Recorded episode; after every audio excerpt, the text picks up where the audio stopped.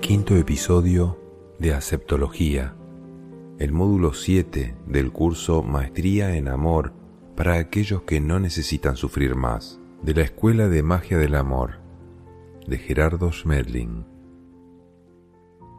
Yo entro a una realidad correspondiente con lo que yo mismo decido hacer. Toda herramienta es neutra, puede usarse bien o usarse mal. Usar una herramienta con sabiduría o con ignorancia no depende de la herramienta, depende de nosotros. Si tengo sabiduría, cualquier herramienta la utilizaré con sabiduría, y si no la tengo, utilizaré cualquiera a mi alcance con ignorancia. Por supuesto que es en los resultados donde voy a verificar qué utilicé. El despertar de nuestra conciencia no es algo que sucede de la noche a la mañana, es poco a poco, es como el amanecer, lentamente en cuanto nuestros procesos sentimentales, emocionales, culturales estén ahí. Matemáticamente se pueden dirigir de manera voluntaria si aprendo a hacerlo. Puede ser que en un momento dado nos dominen las emociones, el instinto o los sentimientos. Eso es mientras yo no he desarrollado la habilidad para yo guiarlos a ellos. No dominarlos, guiarlos. Es dirigirlos voluntariamente. Esa habilidad se desarrolla. Si esa habilidad no pudiera desarrollarse, no podríamos hablar de unos seres que llamamos los maestros. ¿Quién es un maestro?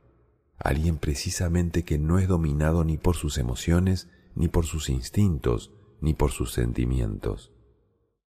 Él maneja su vida, sus decisiones y sus acciones desde comprensión de amor. Eso, obviamente, es el resultado de un proceso largo. Mientras ese proceso se culmina, vamos a usar las herramientas que están presentes para lo que sirven. Para esto me referiría al taller de amor y sexualidad. ¿Para qué sirven las emociones, los sentimientos, el instinto? Cada cosa sirve para algo. El asunto es si yo sé cómo manejarla. Tenemos derecho a tener emociones y sentimientos, y tenemos derecho a tener una cultura, a cometer errores también, pero hay algo que es de la ley del universo y eso se llama los resultados que cada uno de nosotros obtiene en su vida. No los que obtienen las personas a su alrededor, ni la gran masa poblacional, ni la civilización, sino los que cada uno de nosotros obtiene a nivel personal, porque el desarrollo espiritual es algo individual. Lo que es colectivo es la experiencia que vivimos los unos o los otros, pero lo que yo comprendo de una experiencia es absolutamente individual. Frente a una situación, dos personas comprenden lo mismo si comprendieran, pero entienden cosas diferentes. Quiere decir que es tan individual como que nadie puede comer por otro, o respirar por otro, o vivir por otro, o aprender por otro. Sí, eso es tan individual y tan particular. No es sino observar algo que llamamos el resultado medible que una persona tiene en su vida. Ese resultado medible no tiene sino dos aspectos, uno interno y otro externo. Internamente, ¿cómo se mide el resultado que puedo estar obteniendo? Por mi nivel de paz interior o de felicidad interior, por la disminución de mis sufrimientos personales frente a la vida. Sabemos que el sufrimiento no sirve para modificar ninguna cosa. Con el sufrimiento yo no arreglo ningún problema, ni soluciona el problema a otro, ni nada para mí. El sufrimiento es un indicador de mi no aceptación, no soluciona nada. El primer indicador de resultados es sufrimiento o disminución de él. El segundo es en el mundo de las formas, en el mundo externo donde hablamos de resultados personales, no colectivos. Si yo tengo un problema de relaciones, eso no significa que los demás lo tengan o que no lo tengan. Yo tengo un problema de conflictos y de pelea con la mayoría de las personas, o estoy absolutamente solo. ese problema se origina en algo que hay dentro de mí. Si la persona tiene un problema de salud, ¿dónde se origina eso? Adentro. Y si tiene un problema de escasez de recursos, se origina adentro. Y si tiene un problema de que no se siente bien en ninguna parte, esos problemas se originan en el interior del individuo. Si no fuera modificable la causa que los origina, entonces no podríamos evolucionar como seres humanos. Por supuesto que es un proceso, no es de la noche a la mañana que voy a dejar de sufrir, ni de la noche a la mañana adquiero la habilidad de solucionar mis problemas. Pero desde luego que puede hacerse. Hay seres que ya lo han hecho y nos lo pueden mostrar. Hay otros que sin haberlo hecho aún completamente han avanzado en esto y nos pueden mostrar ciertos resultados más satisfactorios que otros. Eso es lo que nos muestra que el desarrollo espiritual va a producir un cambio a través de un proceso. Inicialmente están ahí el sentimiento, las emociones y la cultura. ¿Qué hallo yo con eso mientras tanto? Sufrimiento. Necesito ir trabajándolo poco a poco, no puedo trabajarlo de un solo golpe. Ese es el desarrollo. Como estamos en ese proceso, precisamente este taller de aceptología es un paso muy avanzado en ese proceso. Ahora, la propuesta es una cosa. Lo que cada uno de ustedes haga con la propuesta es otra cosa totalmente diferente y absolutamente particular e individual. La propuesta es liberarnos totalmente del sufrimiento en este taller, mediante la aceptación de la realidad del universo. Lo que ustedes hagan con eso depende de cada uno de ustedes. Lo que yo he observado a través de unos tres años es que algunas personas disminuyen más rápido su sufrimiento que otras. ¿Por qué? Porque las herramientas están ahí y yo puedo usarlas o no usarlas. Usarlas medianamente o al cien por ciento. De ello depende. La propuesta es que las usemos. No se preocupen sino por trabajar sobre ustedes mismos al ritmo que tengan.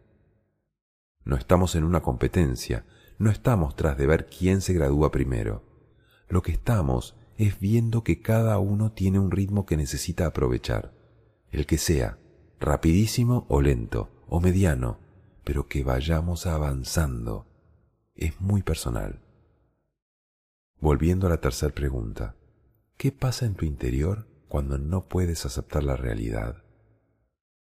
Lucha y sufrimiento. La cuarta pregunta, si la realidad no es cambiable por ti, ¿cómo harías para no sufrir ante ella? Esa es la pregunta clave. No hay sino una sola forma, aceptarla. Y si es cambiable por ti, eres una persona de la segunda clase. ¿Se acuerdan de las tres clases de individuos? Del que luchando y sufriendo cambia algo, de Simón Bolívar. Si no la puedes cambiar pero luchas y sufres, entonces eres de los de la primera clase. Luchas y sufres, pero sin ningún resultado frente a la realidad. Pero si ni luchas ni sufres, sino que aprovechas lo que la vida te ofrece, ¿quién eres? Esa persona que ya está en el tercer nivel de desarrollo espiritual quien lo que hace es servir a los demás, no luchar contra los demás, mostrarles un ejemplo a los demás y disfrutar de lo que los de segunda clase hacen. La pregunta quinta, ¿cómo puedes saber que te corresponde modificar tu entorno? Por tres cosas. Tienes las herramientas, los medios, lo logras hacer y además estás sufriendo al hacerlo es claro que la propuesta es que nosotros nos pasemos a ser de las personas de tercera clase, porque ya pasamos por la primera y por la segunda. No es ningún premio, es simplemente un resultado. La sexta pregunta, ¿cómo harías para generar una nueva realidad para ti? Aceptando la actual. Recuerden que el universo es un proceso pedagógico. Cuando un lugar o circunstancia ya no tiene nada que pueda enseñarle a una persona, ¿Qué hace esa persona en ese lugar? Ya no tiene nada más que hacer ahí, porque la interacción alumno-profesor ha desaparecido. Por eso les decía, Si no hay alumnos, el profesor no tiene nada que hacer. Y si no hay profesores, entonces los alumnos no tienen quien los oriente. Cuando un entorno cualquiera ya no puede enseñarme nada, no hay alumno para ese entorno. Tiene que conseguirse otro. Así es como cambiamos de realidad. Así será como lleguemos a vivir en un mundo pacífico, armónico, respetuoso, abundante, donde no hayan las diferencias que existen en el que estamos ahora, donde no haya lo que llamamos injusticia, lo que llamamos pobreza y lo que llamamos desequilibrio. Pero para llegar a ese lugar necesito hacer algo interno yo. Una cosa es modificar algo en contra de. Ahí es donde vienen la lucha y el sufrimiento. La persona que modifica el entorno va en contra de la voluntad de otros. Ese es quien va a tener sufrimiento. Preguntar es sabio, no aceptar la respuesta es un problema. Mientras una situación pueda enseñarte algo, la necesitas. ¿Cómo sé que esa situación ya no puede enseñarme nada cuando ya no sufro ante ella? Entonces, esa situación desaparece de mi vida. Eso es lo que llamamos la magia. Si una persona no rechaza la vida, no sobreprotege a otros, no tiene perfeccionismo, no se preocupa de nada, no tiene fanatismo, no tiene mal genio, no condena a nadie, no tiene rebeldía, no tiene angustia, no critica a nadie, no tiene ningún rencor, no juzga nada, no tiene ningún apego, no mantiene ningún estrés, no teme a nada, no tiene celo, no tiene ninguna culpa de ninguna cosa, ya no necesita estar en el planeta Tierra, ya no tiene nada que hacer aquí. Eso será cuando seamos seres puros de pensamiento. La persona que no es capaz de ser feliz por sí misma y de amar al prójimo como a sí mismo es un verdadero peligro para los demás y necesita estar aislada. ¿Quién es una persona que no es un peligro? Aquella que es capaz de ser feliz por sí misma, que puede decir comparto mi felicidad con otras personas y si las demás personas no son felices, eso no me impide a mí serlo. Igual sigo compartiendo mi felicidad con ellos. Entonces no culpa a nadie porque él es feliz. El que culpa es porque no es feliz, porque supone que alguien tiene que hacer eso por él.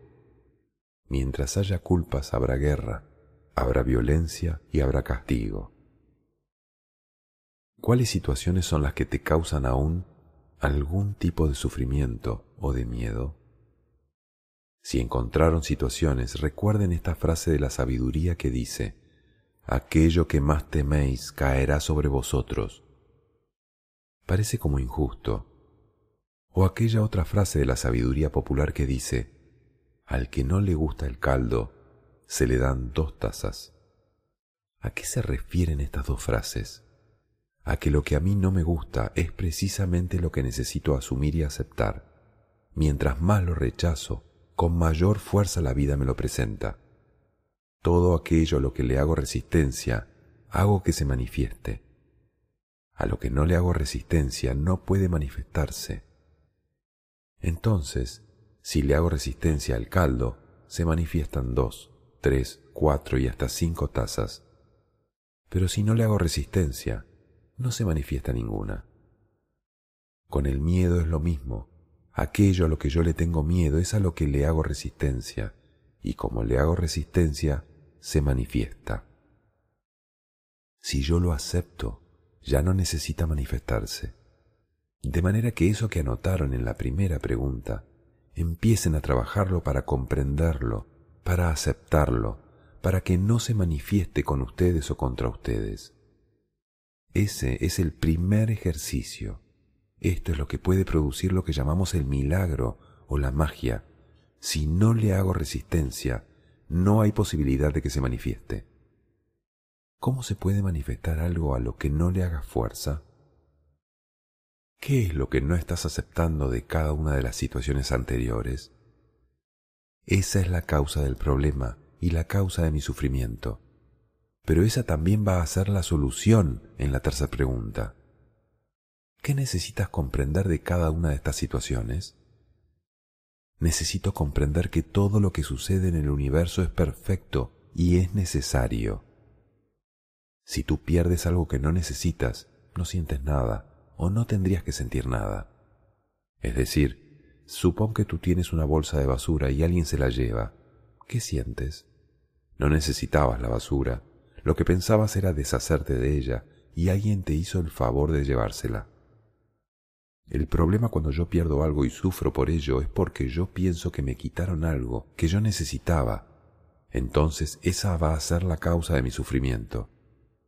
Pero si yo lo veo como algo que no necesitaba, desaparece el sufrimiento. De hecho, si pierdo algo es porque no lo necesito. Está regido por leyes exactas. La última pregunta que completa la tercera. ¿Cómo influiría en tu vida el hecho de que pudieras aceptar cada una de estas situaciones, las que anotaste en el ejercicio? Influiría de una manera tan poderosa que te llevaría a vivir una experiencia que los maestros llaman la renovación de la vida. El plan de renovación de vida tiene cuatro pasos. 1. Observo ante qué estoy sufriendo. 2 busco comprender qué es lo que yo no estoy aceptando. 3. Una vez ubicado, busco la información para comprender por qué razón suceden estas situaciones que yo no acepto. Si logro comprender por qué suceden y les veo el valor y el propósito que tienen, entonces las acepto. 4. Al aceptarlas, mi sufrimiento desaparece totalmente y entro a una nueva experiencia de vida. Ejemplo, me estoy sintiendo mal porque mi hijo va, va perdiendo el año en el colegio. Ya tengo dos pasos. Estoy sufriendo y comprendo la razón por la cual sufro, lo que no acepto. Luego el tercer paso. Comprendo en qué se origina esta situación. Comprendo que ganar o perder un año no significa nada en la vida de un ser humano, sino que cada ser humano tiene su propio ritmo de aprendizaje, que cada quien vive una experiencia que para él es valiosa entonces voy a aceptar, en este ejemplo, que mi hijo bien puede perder el año como una experiencia para él, que será enriquecedora si reflexiono acerca de ella, pero no tengo por qué sufrir ante eso. Si comprendo eso, ya puedo hacer el cuarto paso. ¿Cómo influiría ese hecho en mi vida? Influiría en que yo no volvería a sufrir si mi hijo pierde o no los años, sino que voy a aprovechar eso para que él pueda ver cuál es su ritmo y aprovechar su vida. Comprendo que ser feliz no depende de aprobar años, sino de aprender a fluir con la vida. Si una persona hace eso, entonces le viene una sorpresa. El hijo no vuelve a perder años porque dejó de presionarlo. Es un ejemplo nada más, pero sirve para aplicarlo a cualquier cosa también puede estarse dando una experiencia de destinos complementarios. Los padres están en un extremo y los hijos en el otro. Los padres están sufriendo porque a ellos les parece injusto que inviertan un dinero y un esfuerzo para que sus hijos tengan un estudio y los hijos no lo aprovechen. ¿Qué hacen normalmente los padres ante esta situación? El punto de vista de ellos es muy sencillo. Es injusto e ilógico que yo me mate trabajando para que mi hijo no aproveche lo que yo hago por él. ¿Dónde ven ustedes el error? Hay varios. El primer error es que no me mato trabajando por él, sino por mí, porque decido hacerlo. El segundo error es que lo estoy culpando a él de lo que decidí hacer, pagarle el colegio. El tercer error es que lo estoy culpando de no comportarse como yo quiero. Lo estoy culpando a él de que yo me sienta mal por su comportamiento. El cuarto error es que en lugar de buscar la causa del problema decido sufrir y luego, muy posiblemente, castigar. Ya voy en cuatro, y así seguimos sumando una serie de errores. Miremos el error desde el otro lado ahora. ¿Cuál es el error del muchacho? Que en un momento dado valora más el atractivo de un placer inmediato, que para él puede ser importante, y no le da mucha importancia a perder un año porque él ha verificado que igual con la cantaleta o con el regaño, los padres le van a seguir pagando el estudio y piensa, ¿cuál es el problema? No me gradúo en este año me gradúo en el otro. Entonces, ¿cuál es la solución? Primero, dejar de cometer los errores como culpar al hijo de que yo me estoy matando por él. Me estoy matando porque esa es mi decisión de matarme. Segundo, permitir que él asuma el resultado de aprovechar o no lo que se ha puesto a su disposición. Eso se hace diciéndole, mira, la decisión de estudiar o no es tuya y no mía. Si tú no quieres estudiar yo te respeto, pero asume los resultados. ¿Cómo se asume un resultado? Para poder obtener un beneficio cualquiera, yo necesito hacer un compromiso y tener una función. Tú tienes derecho a no hacer nada, a ser vago si quieres, pero entonces no tienes derecho a tener estos y estos beneficios. Esa es tu decisión. Entraríamos a un proceso de educación. El problema a resolver es que no estoy aceptando que he tomado una decisión y yo lo estoy culpando a él por esa decisión mía. Ese es el problema a resolver. Si aceptara la situación y no sufriera por ella, pero tomara una decisión apropiada, el problema se solucionaría inmediatamente. No tengo que culpar a nadie por las decisiones que yo tomo. Es como la persona que le presta un dinero a otro y lo culpa porque no se lo pagó. Es lo mismo porque la otra persona no tiene la culpa de que yo tomara la decisión de prestarle el dinero. Decimos, pero yo confié en usted. Pues él no tiene la culpa de que yo confiara en él. Son decisiones mías que yo no asumo.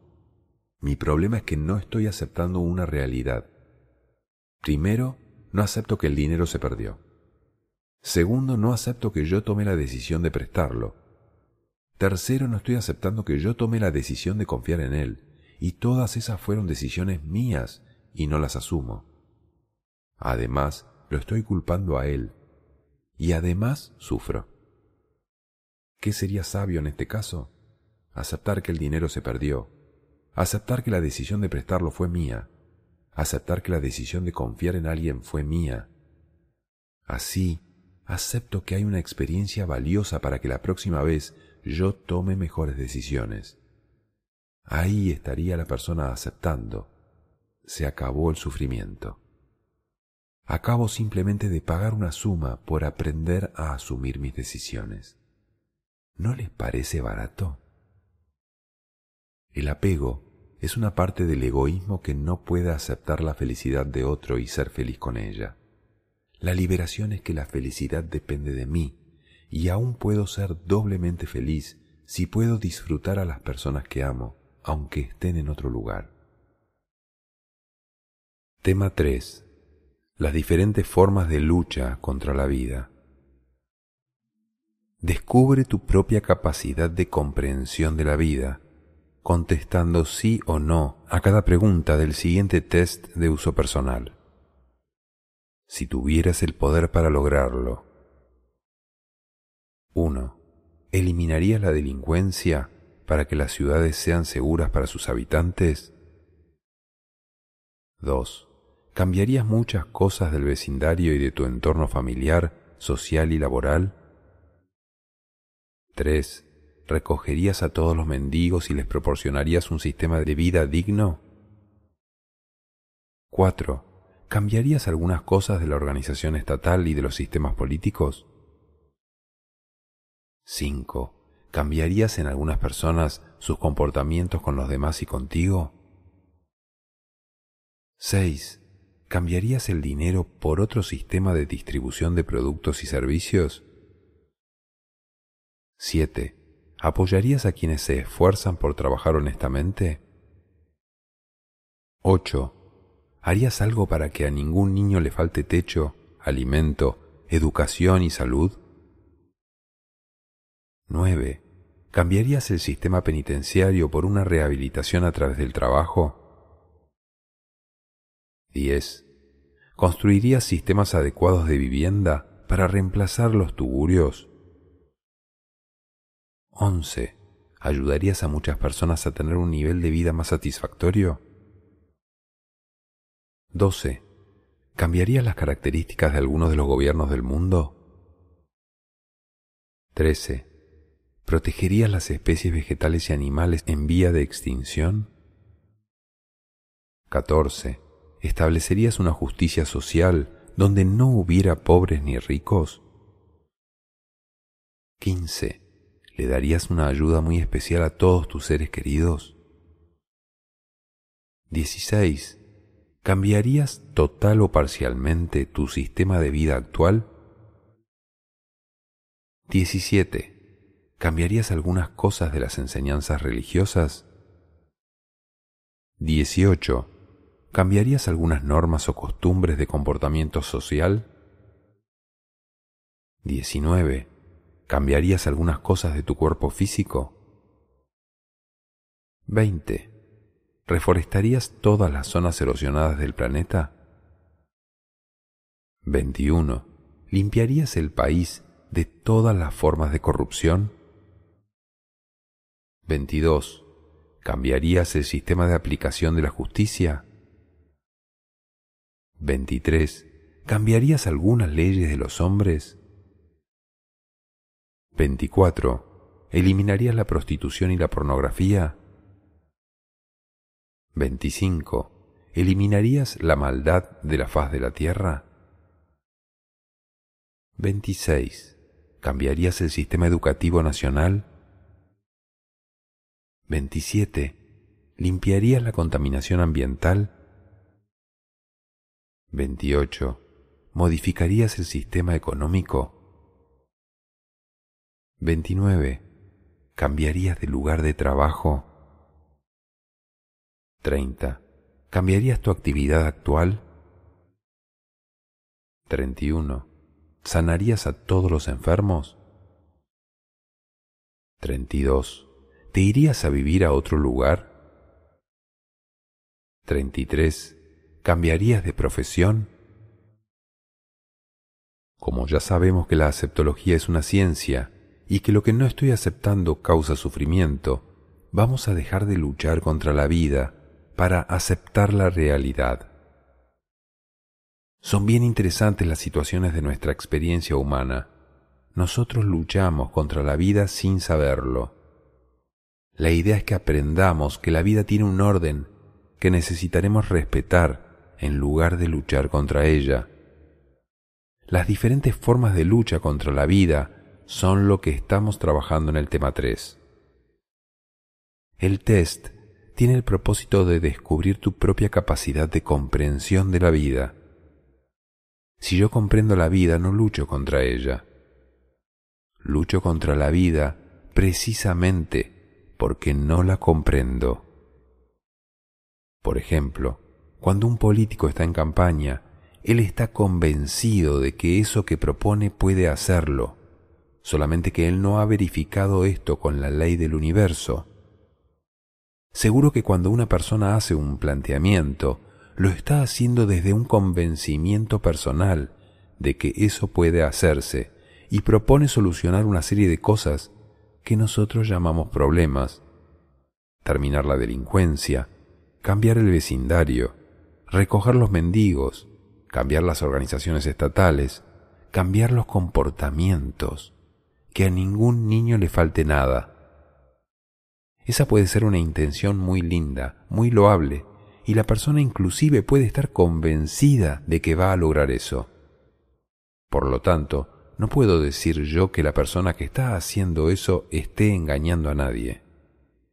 Lo que pasa es que la realidad es otra cosa a veces nosotros mismos podemos interpretar o juzgar mal a las personas que se dedican a la política, porque decimos, pero ¿cómo es posible que usted hace un planteamiento de unas cosas que nos parecen maravillosas y ahora que lo hemos elegido y que usted está en el poder, no cumple nada?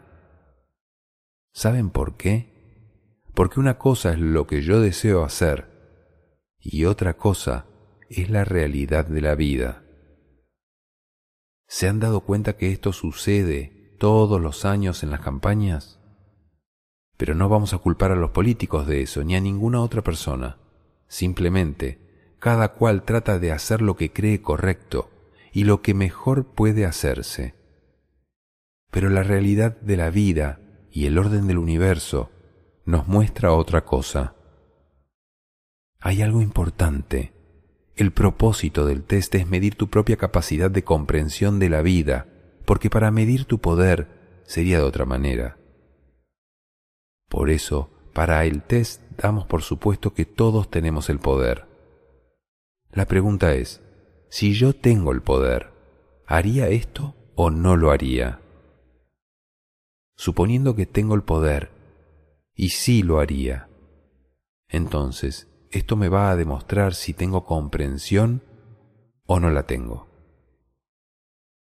Definitivamente, si los maestros y Dios, que tienen el poder absoluto del universo, no hacen estas cosas que nosotros consideraríamos una excelente plataforma política, la pregunta es, si no es falta de poder, ¿por qué razón no se hace?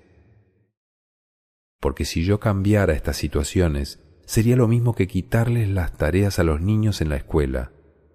Supongamos un colegio donde no hay ejercicios, donde no hay tareas, donde no hay necesidad de descubrir nada, ni de hacer ninguna cosa no hay que aprender nada. A ustedes, ¿cómo les parece ese colegio? No es un colegio. Los métodos pedagógicos pueden variar, pero un colegio donde nadie va a aprender nada no es un colegio. Las personas que no tienen ninguna respuesta afirmativa al test tienen dos opciones. O comprenden excelentemente el orden del universo, o no han entendido nada. Si tú dices, yo tengo el poder, pero no tengo la sabiduría, eso me lleva a responder no a todo.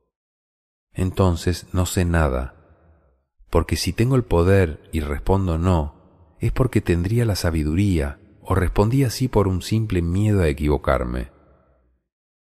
Si tú comprendiste que al hacer estas cosas es interferir con la pedagogía del universo, sí tienes la sabiduría este ejercicio es para medir la comprensión, no el poder, pues obvio que no tenemos el poder. Veamos esto. Una persona que no le importa lo que le pasa a los demás y como no le importa, no le hace nada, independientemente de si tiene poder o no. Otra persona que sí le importa, pero si no hace algo no es porque no le importe, sino porque comprende que eso que está sucediendo es necesario.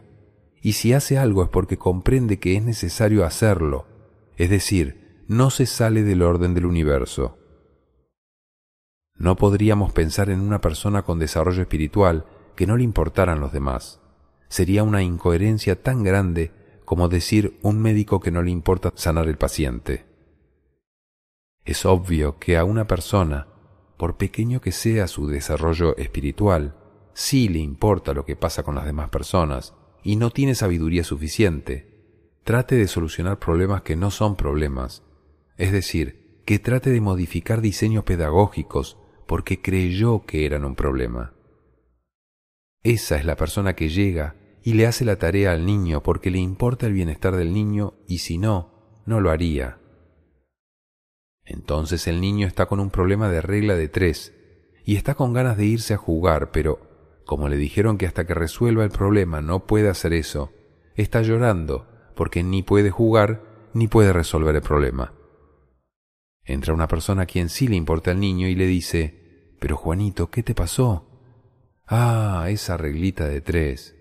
Mira, este es el resultado. Ve a jugar. ¿Le hizo un favor? Definitivamente no. Si no le hizo un favor, ¿por qué lo hizo si le importaba el niño? Lo hizo por ignorancia, porque creía estarle haciendo un favor. Sí le importó, pero no sabía. Miremos otro personaje, uno que ni sabe ni le importa. Ve al niño llorando y lo ve sufriendo y dice, ¿a mí qué me da si llora o no llora? Ahora miremos el personaje que sí sabe y sí le importa. Pasa por ahí y ve al niño llorando. Juanito, cuéntame, ¿por qué estás llorando? El niño le contesta, porque hay una película que la dan ahora, pero mi papá me dijo que mientras yo no resuelva este ejercicio, no puedo verla y se va a pasar. Bueno, mira, el ejercicio es para ti. Sin embargo, ¿qué es lo que no has entendido? Yo te voy a dar herramientas para que puedas resolver el ejercicio, pero no lo voy a hacer por ti. No hace el ejercicio por él, porque así Juanito no aprende. Y no es que no le importe, sino que no le va a hacer el ejercicio. Le va a dar herramientas o le puede decir, aun en el caso de que no lo hagas, no es grave no ver una película hoy. Seguramente es más importante para ti asumir que no siempre en la vida yo puedo conseguir lo que quiero y que eso no tiene por qué quitarme la felicidad. Quizás esa lección le serviría mejor que ver la televisión o que resolver el tal ejercicio de aritmética. Ya, más allá de eso, nosotros, como seres humanos, como no comprendemos la razón por la cual suceden ciertas cosas en el universo, desde nuestros sentimientos, desde la cultura, desde lo que se nos enseñó como sentimientos de bondad, como principios de bondad. Quisiéramos cambiar cosas con las que no estamos de acuerdo, y ahí es donde cometemos un error. Allí donde ustedes marcaron sí en el cuestionario anterior, la respuesta es muy sencilla. No he comprendido ni aceptado que en el universo todo tiene un propósito, que detrás de toda situación hay una enseñanza, y que la sabiduría no es sacar a las personas de su enseñanza, sino darles herramientas para que la aprovechen. De manera que no cambiaría nada si pienso desde sabiduría. Y cuando lo cambias no es porque lo perjudicaste. Y cuando recibes uno no es porque lo beneficiaste. Es solamente porque hay una correspondencia. No es que ninguno de nosotros le mejore la vida a nadie, eso es lo que el ego cree que hace. En realidad, lo que hacemos es compartir correspondencias. Si yo entro a trabajar en una empresa, es porque yo soy correspondiente con el servicio que esa empresa necesita de mí. Si yo recibo una persona para mi empresa, es porque esa persona es correspondiente con lo que yo necesito que se haga en mi empresa. Hay un compartir de beneficios y de actividades y de cualidades pero yo no le hago un favor a él, ni él me hace un favor a mí. Compartimos cualidades que los dos ya tenemos. El ego a veces cree cosas que no son, cree que está haciendo algo por otro, y no es así. Cada quien lo hace por sí mismo, nadie le da nada a nadie. Cada quien genera su propia correspondencia dentro del universo. Mientras yo crea que puedo hacer feliz a alguien o mejorarle la vida a alguien, me equivoqué. Porque es lo mismo que si yo creyera que alguien puede hacer eso por mí. Lo que sí podemos hacer es compartir valores. Si yo tengo amor en mi corazón, capacidad de servicio, si tengo capacidad de aceptación, eso puedo compartirlo con otro, pero no puedo darle lo que ellos no son capaces de recibir. En eso es donde está la sabiduría del universo y allí es donde empieza la aceptología. Hagan lo mejor que saben hacer, pero aquello que no está en sus manos hacerlo es porque no corresponde. Si puede hacerse, es porque corresponde y será perfecto. Pero cuando yo empiezo a sufrir por lo que no puedo cambiar, entro a luchar contra la vida. El proceso de comprensión del test tendría que ser este.